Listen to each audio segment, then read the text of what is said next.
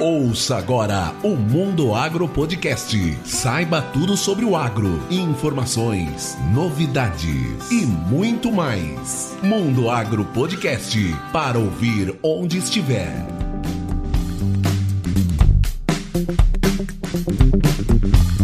Sejam todos bem-vindos a mais um episódio do Mundo Agro Podcast. Sou Gustavo Velar e vou conduzir vocês hoje durante esse bate-papo.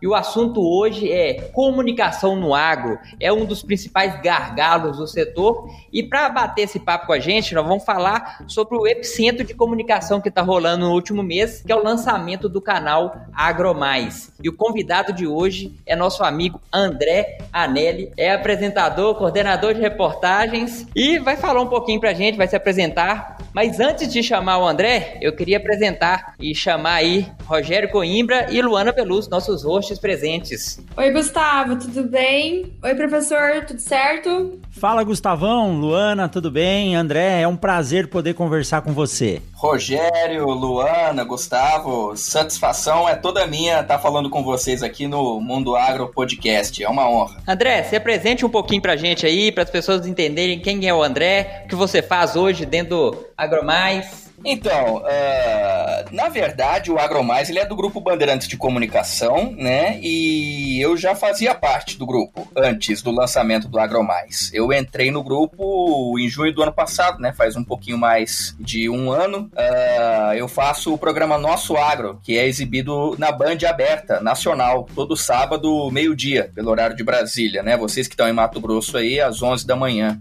É, é um programa em coprodução, é uma parceria com o sistema CNA-Senar, né, a Confederação da Agricultura e Pecuária do Brasil, e o Serviço Nacional de Aprendizagem Rural, Senar, né? Uh, então, semanalmente, todo sábado, a gente mostra algumas ações uh, do sistema CNA Senar em todo o Brasil, né? Uh, as nossas equipes viajam o país inteiro para mostrar exemplos sustentáveis de produção rural. Só que as nossas equipes não estão viajando agora por conta da pandemia do novo coronavírus, né?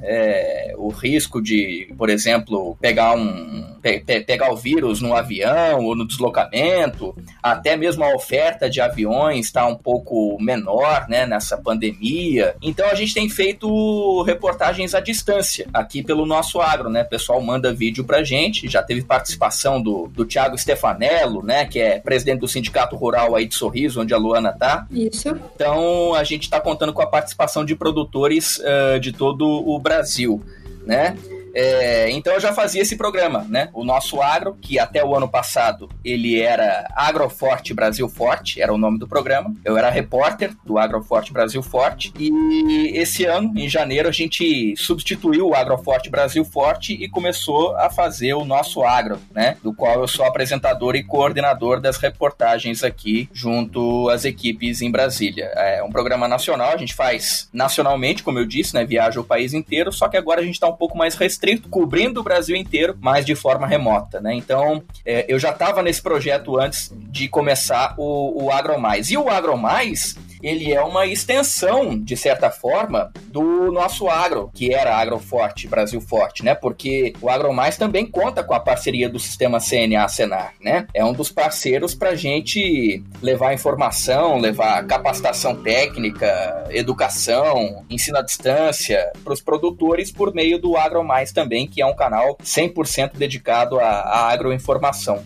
Bacana. André, Antes da gente entrar no assunto de comunicação no agro, eu fiquei sabendo que você já morou aqui em Sorriso. Conta um pouquinho do início da sua carreira, como é que você chegou no agro, como é que foi sua trajetória? É verdade, eu morei em Sorriso aí de 2001 a 2007, né? Eu era criança de tudo, dos meus 10 aos 16 anos. Uh, o meu pai é engenheiro agrônomo, né? E ele atuava como engenheiro agrônomo do Banco do Brasil. Então, os meus pais são separados, né? Minha mãe mora aqui em Brasília e o meu pai morava em Mato Grosso. Eu morava com ele, né? Então eu acabei indo morar com ele aí em Sorriso, né? Que é o maior produtor de soja do mundo, né? E desde então eu já comecei a ter esse contato com o agronegócio, né? Desde os meus 10 até 16 anos. De vez em quando eu até ia com meu pai visitar algumas propriedades rurais, algumas fazendas. Eu estudava de manhã, à tarde não tinha nada para fazer, eu ia com ele visitar as propriedades, né? Mal sabia eu que depois eu ia trabalhar nesse segmento também, que é um, uma honra, é um prazer prazer, né? Uh, além disso, os meus avós, né, eles eram produtores rurais ali em Nossa Senhora do Livramento, né, na Baixada Cuiabana, no Vale do Rio Cuiabá, né? Uh, pequenos produtores, né? Mais para subsistência mesmo, os dois já eram aposentados e criava gado, criava galinha e quando eu morava em Cuiabá, passava o final de semana com eles, né? Então, antes de ter esse contato com o agronegócio em Sorriso, eu tinha também lá na região de Cuiabá, né? Isso foi só o começo. E aí, como eu disse para vocês, né? Eu não imaginava que eu ia trabalhar, né? Com, com, com agronegócio, com esse segmento tão importante. Mas a vida me deu esse presente, né? E hoje eu sinto muito orgulho, tenho muita satisfação em em trabalhar com, com pessoas como vocês que ajudam o Brasil a crescer. Que legal, André. Você tem um pezinho no agro, então, né? Seu pai é engenheiro agrônomo e eu sei que você estudou na UFMT em Cuiabá, né? Eu sou docente na UFMT aqui em Sinop. E o que te levou a cobrir esses eventos e fazer parte das reportagens voltadas ao agronegócio? Estando no Mato Grosso já tem uma tendência grande, mas o que puxou essa paixão sua pelo agronegócio? Rogério, é uma boa pergunta, né? É, o que que acontece? Eu sempre quis fazer jornalismo, né? A, ninguém na minha família, eu tenho um tio que tinha começado a fazer jornalismo e depois ele terminou de fazer jornalismo porque eu estava fazendo, né? Mora, mora hoje em Campo Grande, morava em Cuiabá, mas agora mora em Campo Grande. Uh, o jornalismo eu, eu, eu, eu sempre quis fazer desde criança, era um sonho de criança, porque eu via os meus avós, né? Que eu passava, como eu disse para vocês, muito tempo com os meus avós lá na, na na, chácara, em Nossa Senhora do Livramento, e eles davam muita importância para a TV, né? E, e, levavam muito a sério o noticiário, a internet naquele tempo ainda não era disseminada como hoje, né? Não era popular, então o principal meio de comunicação era a televisão, né? E eu vi aquilo ali, eu achava muito interessante, eu queria fazer, né? E acabei optando por seguir esse caminho, mas confesso para vocês que não pensava em, em ser jornalista de agronegócio. Isso veio bem depois, né? Eu entrei na UFMT com 18 anos, né? Logo que eu saí do ensino médio, fui fazer jornalismo e comecei trabalhando na rádio CBN de Cuiabá, né? Que infelizmente já não existe mais, né? Uhum. Ela foi substituída pela rádio Vila Real, né? É, pertence ao grupo Gazeta de Comunicação. Eu fui trabalhar nessa rádio a convite de um grande amigo, um grande professor da UFMT, professor Pedro Pinto de Oliveira, que eu até devo os primeiros passos da minha curta carreira a ele, né? Ele me deu uma oportunidade, me viu na faculdade e falou: olha, você vai trabalhar comigo, né? né? E no primeiro ano de faculdade mesmo eu já comecei a trabalhar, né? No, no, no do primeiro pro segundo ano, né? Comecei em 2010, entrei em 2009 na, na, na UFMT, em 2010 comecei a trabalhar. Só que eu trabalhava na Rádio CBN, eu fazia política durante a semana, então cobri, cobria a Assembleia Legislativa de Mato Grosso, e final de semana eu fazia os jogos do Campeonato Mato Grossense e da Copa Mato Grosso, a Copinha, né? Uhum. Eu não fazia nada de agro, nada, nada de agro, né? E eu adorava trabalhar na rádio, né? Então, durante a semana era repórter e aos finais de semana eu era plantonista esportivo, né? Plantonista esportivo é aquele cara que no meio do jogo fala, olha, lá em São Paulo, no Morumbi, Corinthians 1, São Paulo 0, entendeu? Ah, certo. Vai dando o placar dos outros jogos, né? E eu fiquei um bom tempo lá na Rádio CBN, acho que foram quatro anos, né? Quatro anos. Aí o pessoal do Grupo Gazeta, o Davi César, que é diretor de jornalismo da Record Cuiabá até hoje, né? Ele é, era diretor também lá da Rádio CBN e me chamou para trabalhar na TV. Isso antes de eu me formar ainda, faltava um ano e pouco para eu me formar, né? Eu falei para ele, olha, eu não tenho experiência em TV não, mas é meu sonho, né? Eu quero fazer. Ele falou, não, vem para cá e, e, trabalha com a gente, né? E aí eu fiquei dois anos e meio na Record de Cuiabá, né? Uh, a história é um pouco longa, mas eu vou, eu já chego ao, ao ponto, já, já, já respondo a sua pergunta, Rogério. Certo. Na Record de Cuiabá, eu fazia, até pelo perfil da emissora, mais reportagens urbanas, né? Uhum. Então, eram matérias policiais, fazia matéria de política, fazia uh, matéria de, de, de, acontecimentos cotidianos, né? E quando eu estava fazendo parte uh, uh, dessa equipe da Record Cuiabá, surgiu um quadro chamado Panorama Agropecuário, que eu até não sei se existe ainda hoje. Eu teria até que ver, não sei, né?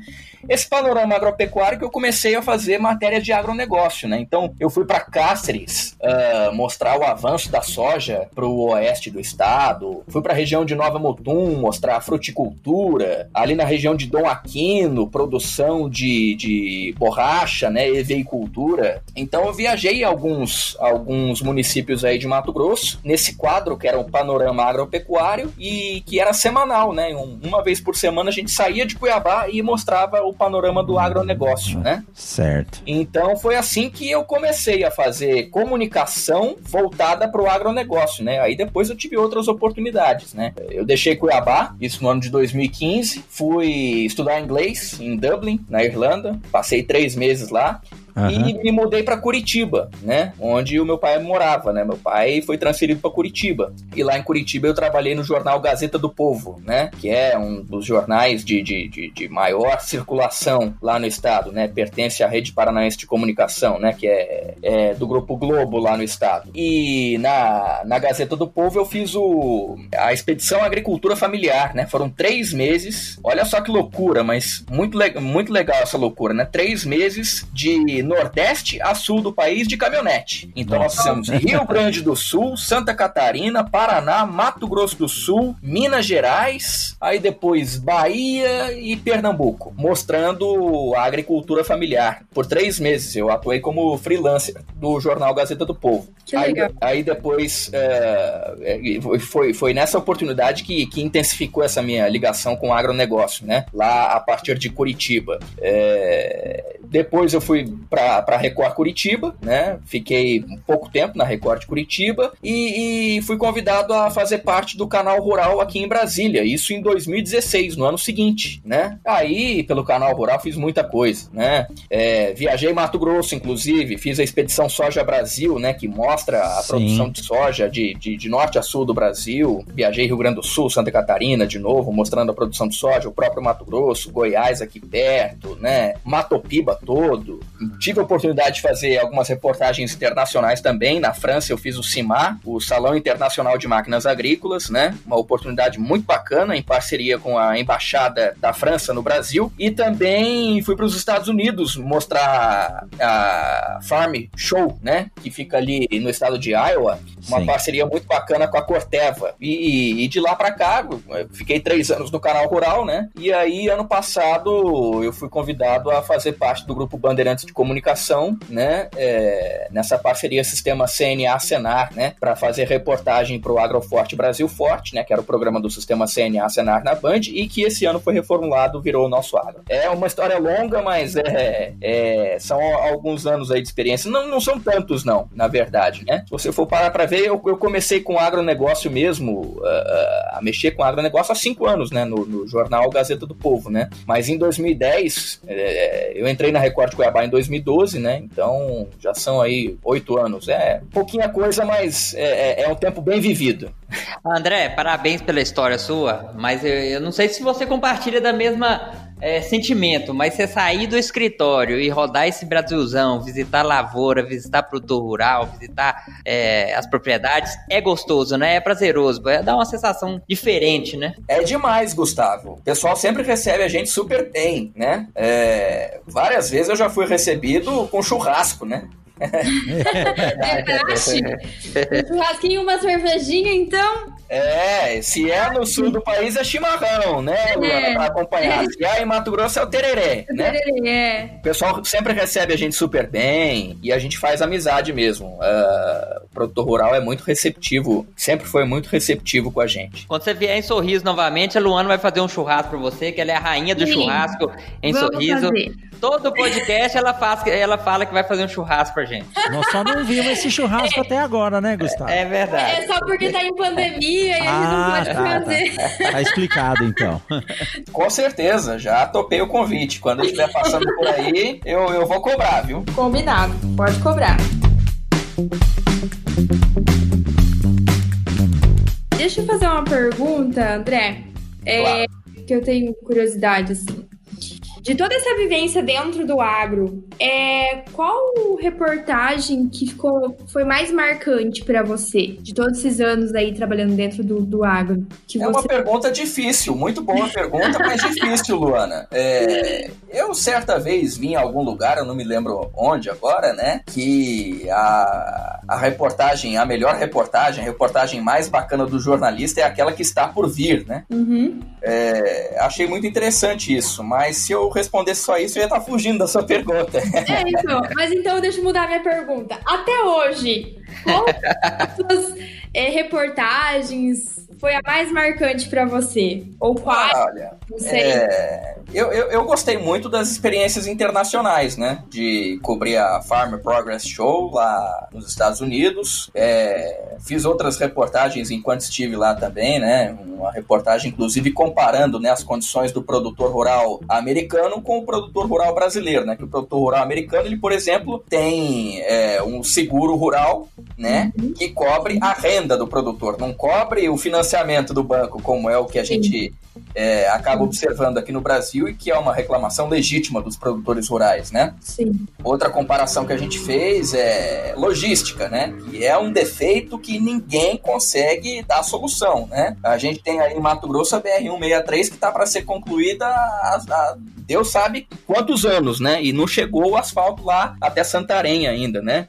É, lá nos Estados Unidos, por exemplo, para vocês terem uma ideia, eu perguntei para o produtor rural, né? Qual, qual que é a distância, né? Que, o, que o, o caminhão percorre até ele chegar a um porto, né? E poder escoar a produção de vocês, né? Ele falou, ah, é muito longe, né? Muito longe mesmo, percorre muito, né? Eu falei, quanto? Ah, dá um... Perguntei quanto, né? Ele falou, ah, dá umas 30 milhas, né? 30 milhas dá 100 quilômetros no máximo, é. um pouco menos. Né? A média é de 50 milhas por propriedade. É pois verdade. é. E, e, sabe qual era a distância da propriedade dele para uma estrada asfaltada? Não dava 200 metros, né? A gente tem muito produtor aí na região de, de Novo Biratã, que é a região da Luana aí, que anda quilômetros e quilômetros sem, sem asfalto nenhum, né? Estradas horríveis, né? Lá nos Estados Unidos o asfalto passa na porta, é impressionante, né? Exato. Uhum. Então tem a diferença de seguro rural, tem a diferença de logística, né? A própria criminalidade no campo, né? Que ele falou que tá. Aquele produtor rural lá dos Estados Unidos falou que estava há mais de 20 anos na, na, na, propriedade e nunca, e nunca tinha sofrido nenhum assalto, nenhum roubo de nenhum equipamento, enquanto que os produtores aqui do, do, do, do Brasil, eles são entregues à própria sorte, né? O posto policial mais próximo fica a 300, 400 quilômetros muitas vezes, né? Como é que você vai acionar a polícia? Você teve o roubo de um motor de um pivô na sua propriedade. Você simplesmente lamenta, né? Num, no produtor rural, infelizmente, ele fica entregue à própria sorte, ele não tem o que fazer, né? Então isso me chamou muita atenção, viu, Luana? É, as condições de produção lá dos Estados Unidos que a gente sempre ouve falar, mas aí eu vi na prática, né? Sim. É, o que me chamou a atenção também, que eu tinha falado para você, é a, a outra reportagem que eu fiz também lá, lá na França, né, a série de reportagens que eu fiz lá na França, o, o Salão Internacional de Máquinas Agrícolas, é, é sempre lançando novidades é, tecnológicas para o agronegócio. Só que eu confesso para vocês que muitas das, das novidades que eles falavam, né, e que eles mostravam, muitas ou talvez até todas, já a gente já observava aqui no Brasil, né? O produtor rural brasileiro ele é tecnificado e ele é, é tecnológico, né? Ele, ele sempre acaba apostando em tecnologia para manter a sua produção, aumentar a sua produtividade, né? E se manter nesse, nesse ramo do agronegócio que ele é muito competitivo, né? E ele exige muito, ele exige é, profissionalismo. Então, para responder a sua pergunta, eu acho que, Luana, o que mais me marcou foram essas experiências fora do Brasil. Mas o Brasil, como um todo, ele, ele tem muitas, ele, ele mostra muita coisa pra gente. A Expedição Agricultura Familiar pela Gazeta do Povo foi sensacional também. Projeto Soja Brasil pelo canal rural, né? É, foi, foi, demais, né? Nessas experiências todas eu vou te dizer, é, eu, eu já tenho como objetivo de vida conhecer todos os estados do Brasil, sabe? Eu fico ris piscando no mapa. Uhum, faltam, é, faltam quatro estados ainda para eu conhecer. Então eu, eu, espero conhecer todo o Brasil ainda, ter, ter essa satisfação, ter essa honra. Legal.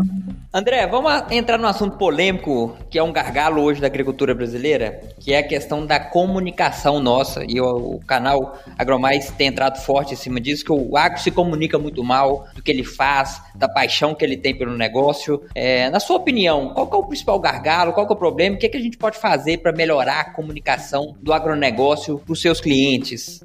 Essa também é uma pergunta muito boa, né, Gustavo?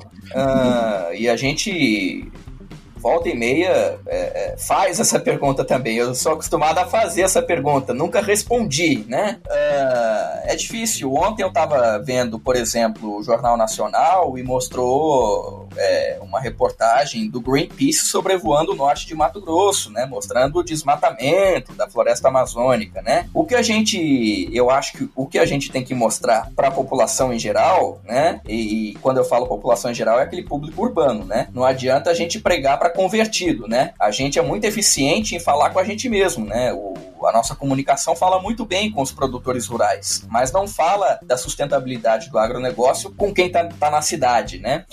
É, eu assistindo aquela reportagem ontem do Greenpeace, né, mostrando o suposto desmatamento aí, recorde em Mato Grosso e na Amazônia, fiquei pensando, né, puxa vida, ninguém fala que de acordo com a Embrapa, mais de 200 milhões de hectares no Brasil são de matas nativas preservadas em propriedades rurais. Com a ajuda do produtor rural, a gente tem 200, mais de 200 milhões de hectares preservados em propriedade rural. São as áreas de preservação permanente, né, é, o próprio Código Florestal ele é muito exigente e talvez seja a legislação é, mais, mais exigente, é, é, a mais rígida, né? A mais rígida do mundo. Sim. Eu, particularmente, não conheço nenhuma legislação tão rígida quanto o Código Florestal brasileiro, onde não o produtor tem. rural no bioma Amazônia ele tem que preservar 80% da área, né? Uh, respondendo a pergunta, então, a gente precisa levar esse tipo de informação até o público da cidade porque tudo isso mostra que o agronegócio brasileiro ele é sustentável, né? Ele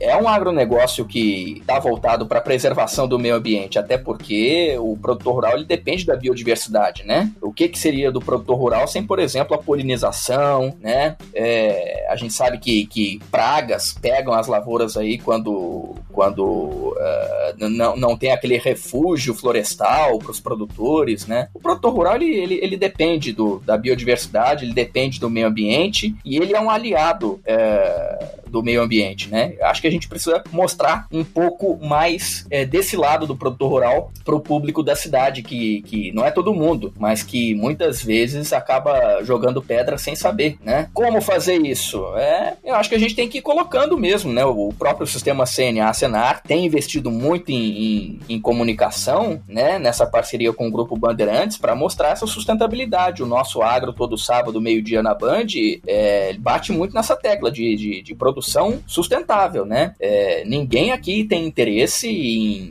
acabar com a floresta, derrubar tudo, né? Pelo contrário, né? Como eu disse e volto a dizer, né? O produtor rural ele depende da, da, da, biodiversidade. Então, eu vejo que a gente teria que, que é, passar um pouco mais dessa, dessa informação, dessas informações em relação à, à sustentabilidade garantida pelo produtor, né? E, e, e não só para quem está dentro do Brasil também, né? Mas para o mundo afora, né? Porque o agronegócio ele costuma ser criticado também pelo, pelos países países da Europa, né, que muitos deles não têm nem 1% da preservação que a gente tem aqui no Brasil, né? Infelizmente, essa é uma, é uma informação que não chega, né? Parece que o pessoal é, do quanto pior, melhor consegue fazer mais barulho, infelizmente, né? Mas a gente tem que ir investindo em comunicação. Comunicação é hábito, né? É, o, o Jornal Nacional ele tem uma grande audiência porque ele é exibido sempre às oito e meia da noite entre duas novelas, né? O telespectador já tem o hábito de, de acompanhar o Jornal Nacional, né?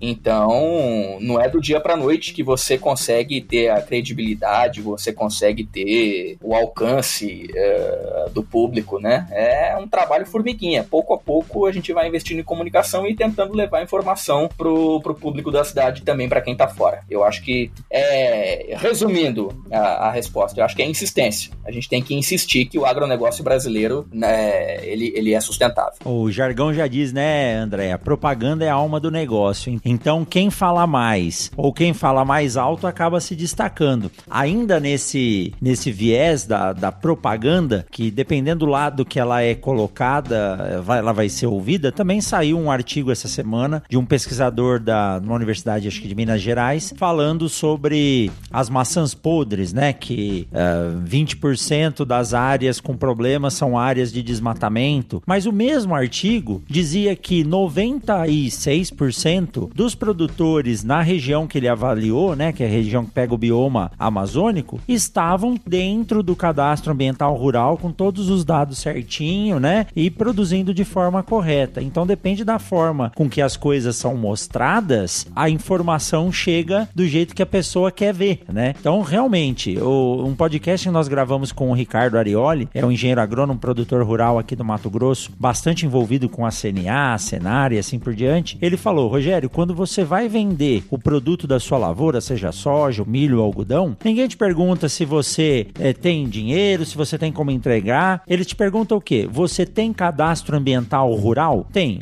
Então, tudo bem. Se o produtor tem cadastro ambiental rural, quer dizer que ele está dentro da legislação, ele atende ao Código Florestal, ele tem as reservas e paga todas as suas taxas sobre a terra corretamente. Então, se mais de 90% dos produtores do Mato Grosso e dos entornos estão aptos, poxa, não dá para a gente generalizar por essa minoria. Fora que essa reportagem sobre Greenpeace também do desmatamento, ninguém diz que a agricultura utiliza 8% da área do estado para produzir o que ela produz. Ninguém diz que nós temos 64% da área do estado preservada com florestas nativas, né? Então é importante saber se comunicar para ter como se defender e não ser considerado vilão, né? Outro ponto também que não é colocado, Rogério, que dentro da legislação, o produtor ainda pode abrir os 20% da área. Então muitas vezes o cara vem cá e filma a área que ele está abrindo legalmente, né? E ele tem o direito da propriedade. Ele está lá com mil hectares, está preservando 800 hectares, ele tem o direito muitas vezes de estar tá fazendo essa abertura de área, né?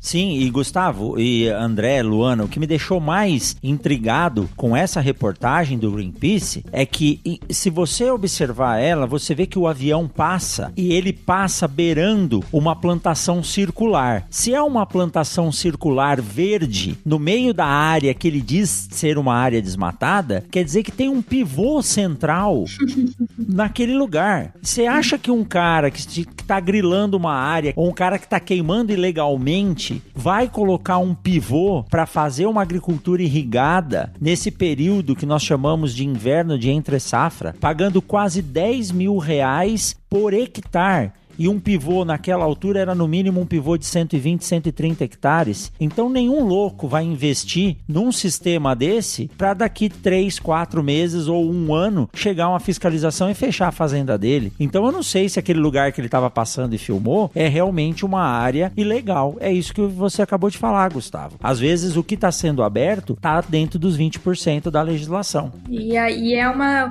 uma dificuldade nossa quando a gente vê essas reportagens é, é, a gente se defender, né, André? E você, como, acho que como repórter, você sabe muito melhor é, esse quesito de, de ver esse tipo de reportagem e saber que não é a realidade, né? A, a maioria, né? E é o que a gente fala. É, tem, tem desmatamento, tem queimada ilegal? Tem, mas é uma minoria. E assim, essa minoria, eu não consigo ver é, futuro, porque hoje em dia, que nem o professor professor estava falando, para você fazer uma venda, para você tirar um financiamento no, no banco, para você vender o teu produto soja, milho que você produz, você tem que comprovar que você não tem embargo no IBAMA, que seu nome não tá no IBAMA, que você não tem nada, que tá tudo redondo a tua fazenda, né, a tua, a tua propriedade. E você vê essas reportagens e você vê o quanto é, a gente é ainda,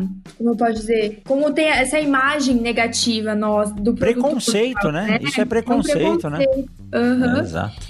E, e aí, assim, é, eu queria já engatar uma, uma pergunta pro André aqui. É, na visão dele, é, quais são os erros de comunicação, André? Você que falou sobre a sua experiência, você já tem alguns anos aí dentro do agro e viajou o Brasil inteiro e faz reportagens no agro. Eu queria saber sua opinião, aonde a gente erra, aonde os produtores erram é, é na questão da comunicação. E eu te falo também como uma agroligada, que o nosso, nosso propósito é levar sempre a informação correta do agro para quem não é do agro. E a gente é, vê muita dificuldade nisso de nós produtores saber falar é, corretamente e de uma forma é, não agressiva, né? Porque muitas vezes quando a gente é, é chicoteado, ouve essas reportagens, a gente fica com raiva e a vontade da gente xingar, de, de brigar, é, é, é, instinto, é, é instinto, né? Instinto de a gente reagir dessa maneira. Então você como repórter, você tem um, vamos dizer assim, um conselho para dar para os produtores, para quem está ouvindo é, nós agora, é quando a gente ouve uma crítica crítica, de que forma a gente deve é, reagir ou qual a forma correta de se comunicar em relação a isso?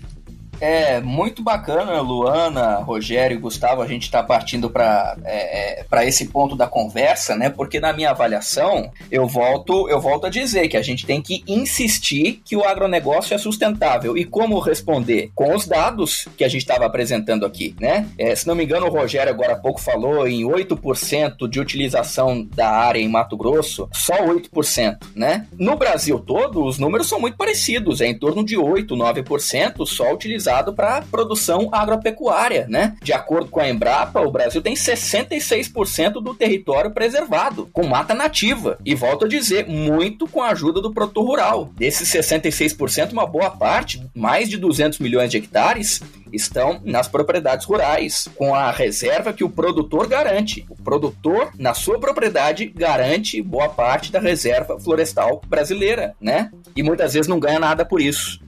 Né? Não ganha.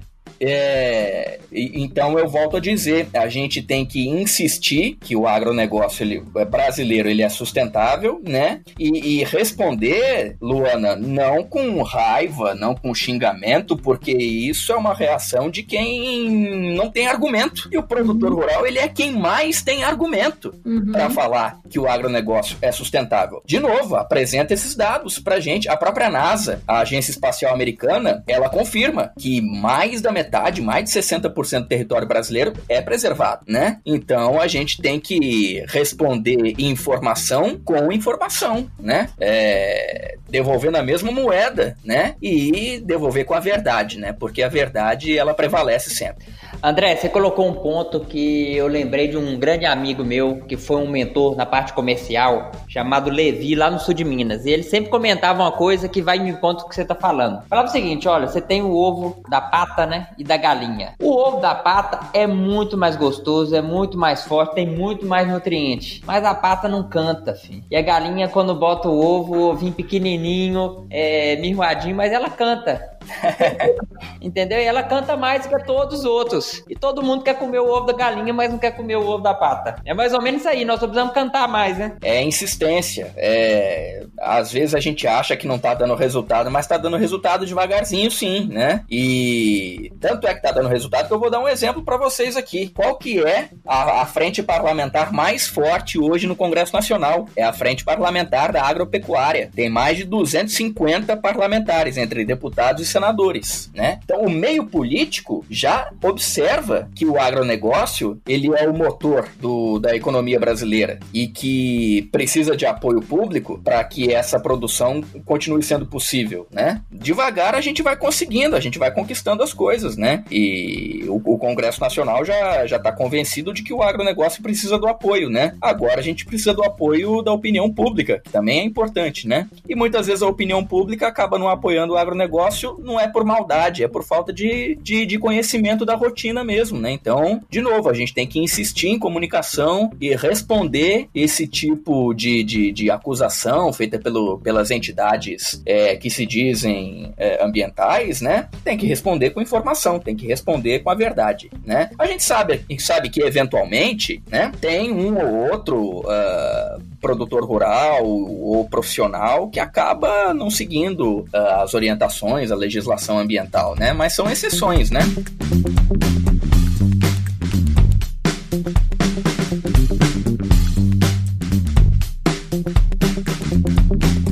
André, falando de comunicação, vamos entrar no, num pouco do papel do canal Agromais. Eu acompanhei o lançamento, é, mobilizou a frente parlamentar, mo mobilizou é, grandes empresas. Eu lembro do Paulo Rema falando muito bem da importância de a gente fortalecer um canal como esse, a Tereza Cristina lá, nossa ministra presente. Conta um pouquinho desse projeto, missão dele, como é que ele nasceu né, e qual que é o papel dele dentro da agricultura hoje. É, o Grupo Bandeirantes ele tá com dois canais agora destinados ao agronegócio, né? O Terra Viva, que já tem vários anos aí é, de, de, de, de, atividade e que ele continua existindo, mesmo com a entrada do AgroMais agora, né? A proposta do Grupo Bandeirantes com os dois canais é deixar o Terra Viva como um canal de entretenimento do agronegócio, né? Então mostrar, por exemplo, feiras agropecuárias, né? Rodeios, né? E leilões também. E o Agro Mais ele fica sendo mais informação e capacitação, né? Ensino à distância. Então a gente acaba tendo duas opções aí para o produtor rural é, se informar, né? O Terra Viva continua com o seu jornalismo, né? Mas o Agro Mais ele se torna uma opção e a única opção All News, né? É, é uma opção, é como se fosse uma Band News, uma CNN, uma Globo News, que se propõe a levar 24 horas de informação do agronegócio para o produtor rural. A gente sabe, né, Gustavo, Rogério e Luana, que ninguém fica 24 horas assistindo a TV, né? Hum, ninguém, absolutamente ninguém, né? A proposta do canal, ele é justamente é, é, tá ali para amparar o produtor com, com informações do setor que muitas vezes não são vistas, né, na, na, na mídia aberta, né? Quando eu falo mídia aberta, eu me refiro à televisão, né? A televisão geralmente deixa o agronegócio, infelizmente, para segundo plano, né? As notícias de agronegócio não são tão frequentes, né? Uh, mas para o produtor rural ele ter mais informação do agronegócio, acaba surgindo o Agro Mais, e não é aquele canal, como eu disse, que o produtor vai ficar 24 horas assistindo. Então ele deixa a TV ligada, e quando tem alguma coisa interessante, a proposta é que ele aumente o volume, opa, pare para ouvir, entendeu? É, fica ali como porte de, de informação mesmo é, para o produtor rural, né? É, é, basicamente essa é a diferença e esse é o, esse é o diferencial do Agro mais é, lançado no mês passado, né? Foi lançado em, em, junho, foi inaugurado dia 22 de junho. É uma proposta de um, de um all news de, de agronegócio. E ele tem uma pegada digital também, né? Tem um aplicativo, quando eu acompanhei, eu acompanhei tudo pelo aplicativo. É, tem um aplicativo, né? O aplicativo é para quem não tem acesso à TV a cabo, né? O AgroMais é um canal da TV a cabo, né? Disponível pela, pela Claro, pela é, é, Net Claro, Vivo, né? E quem não tem acesso à TV a cabo, que a gente sabe que a crise tá braba para todo mundo, né? Nessa pandemia, acaba podendo acompanhar de graça o AgroMais pelo, pelo aplicativo, né? É, é a chamada convergência das mídias, né? A internet ela tá, ela tá reunindo todas as formas formas de comunicação, né? O rádio está na internet, o jornal está na internet, a TV está na internet, é nada acaba, tudo se transforma, né? O rádio vai ter seu espaço, a TV vai ter seu espaço, o jornal vai ter seu espaço, muitas vezes de uma forma diferente, né? É, e a internet está aí para tornar a informação mais acessível ainda para todo mundo, né? Então, é, eu acho que não é nem só um caminho do, do agromais essa questão da acessibilidade digital, né? Mas é uma, uma tendência mundial, né? Todo mundo está partindo para esse lado, porque a internet é o espaço da convergência das mídias, né? É, todas as mídias vão migrando para a internet, todo mundo vai sobrevivendo. Os hábitos de consumo eles se transformam, né? E a gente está vendo essa transformação com, com a internet. Por isso o agromais ele é digital também. Deixou de ser tendência, viu, André? É realidade. É realidade, exato. Ter o celular na mão é, eu assisto muita coisa pelo celular. Isso permite que três, quatro pessoas assistam coisas diferentes num, num mesmo ambiente. E a informação está disponível toda hora. Eu achei ótimo o aplicativo no celular para você abrir e já começar a utilizar. Esse momento que a gente está passando de isolamento social, restrição de movimentação, eu acredito que isso vai dar um ganho, um upgrade, incluindo na educação.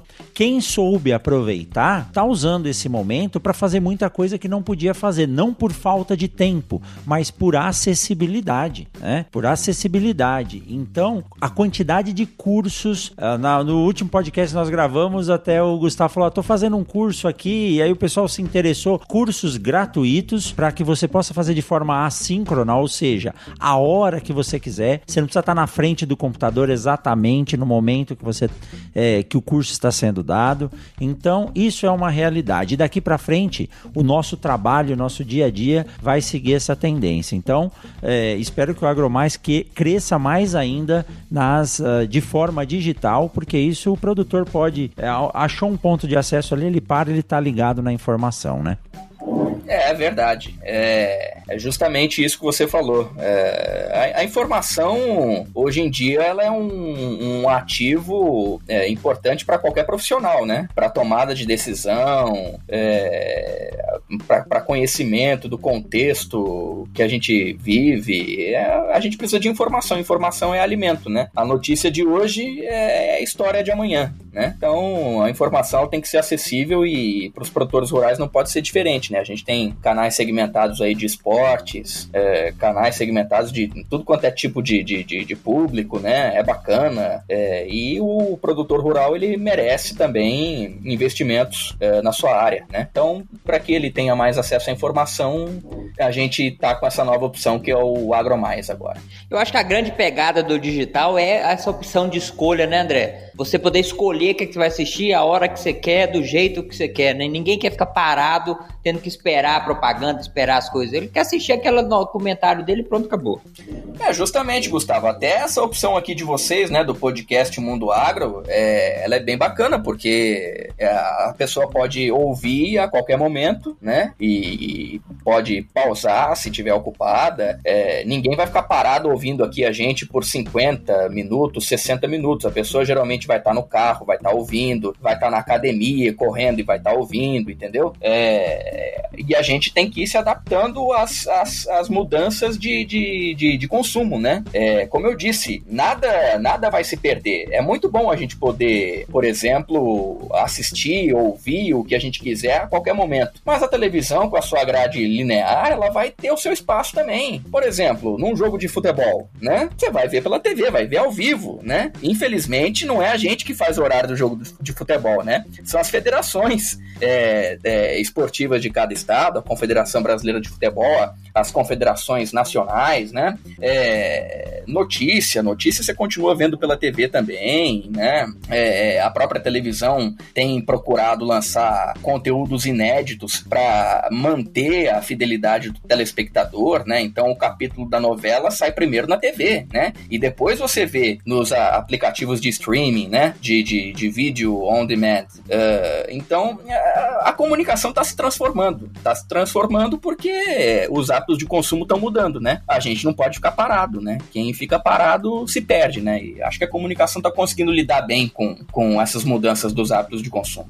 Muito bom, muito bom. Obrigado, viu, André, por, por aceitar bater esse papo com a gente. André, você gostaria de deixar um contato, uma rede social, o seu LinkedIn para quem quiser entrar em contato com você? Sim, claro. É, o meu LinkedIn está aberto para quem quiser fazer contato, né? É André Anelli, A-N-E-L-L-I. Uh, é, o LinkedIn é, acho que é o melhor caminho mesmo para a gente é, fazer o network, né? A nossa rede de trabalho, não só com os produtores rurais, mas também com o pessoal da comunicação, né? Tô, tô à disposição, tá aberto aqui, canal aberto. Eu, como eu disse para vocês, né? Eu, eu, gosto do diálogo, né? Eu acho que a gente tem que dialogar mais pra gente se entender e pra gente crescer junto né? E é isso aí, galera. André, parabéns pela história de vida, parabéns é, pelo trabalho que você tem feito no agro. Obrigado pela oportunidade de estar batendo um papo com a gente. Parabéns ao Grupo Bandeirantes aí pela iniciativa do canal AgroMais. E nos vemos por aí. Sucesso na sua jornada aí. Quem sabe a gente se encontra lá na Fazenda Luana para comer um churrasco.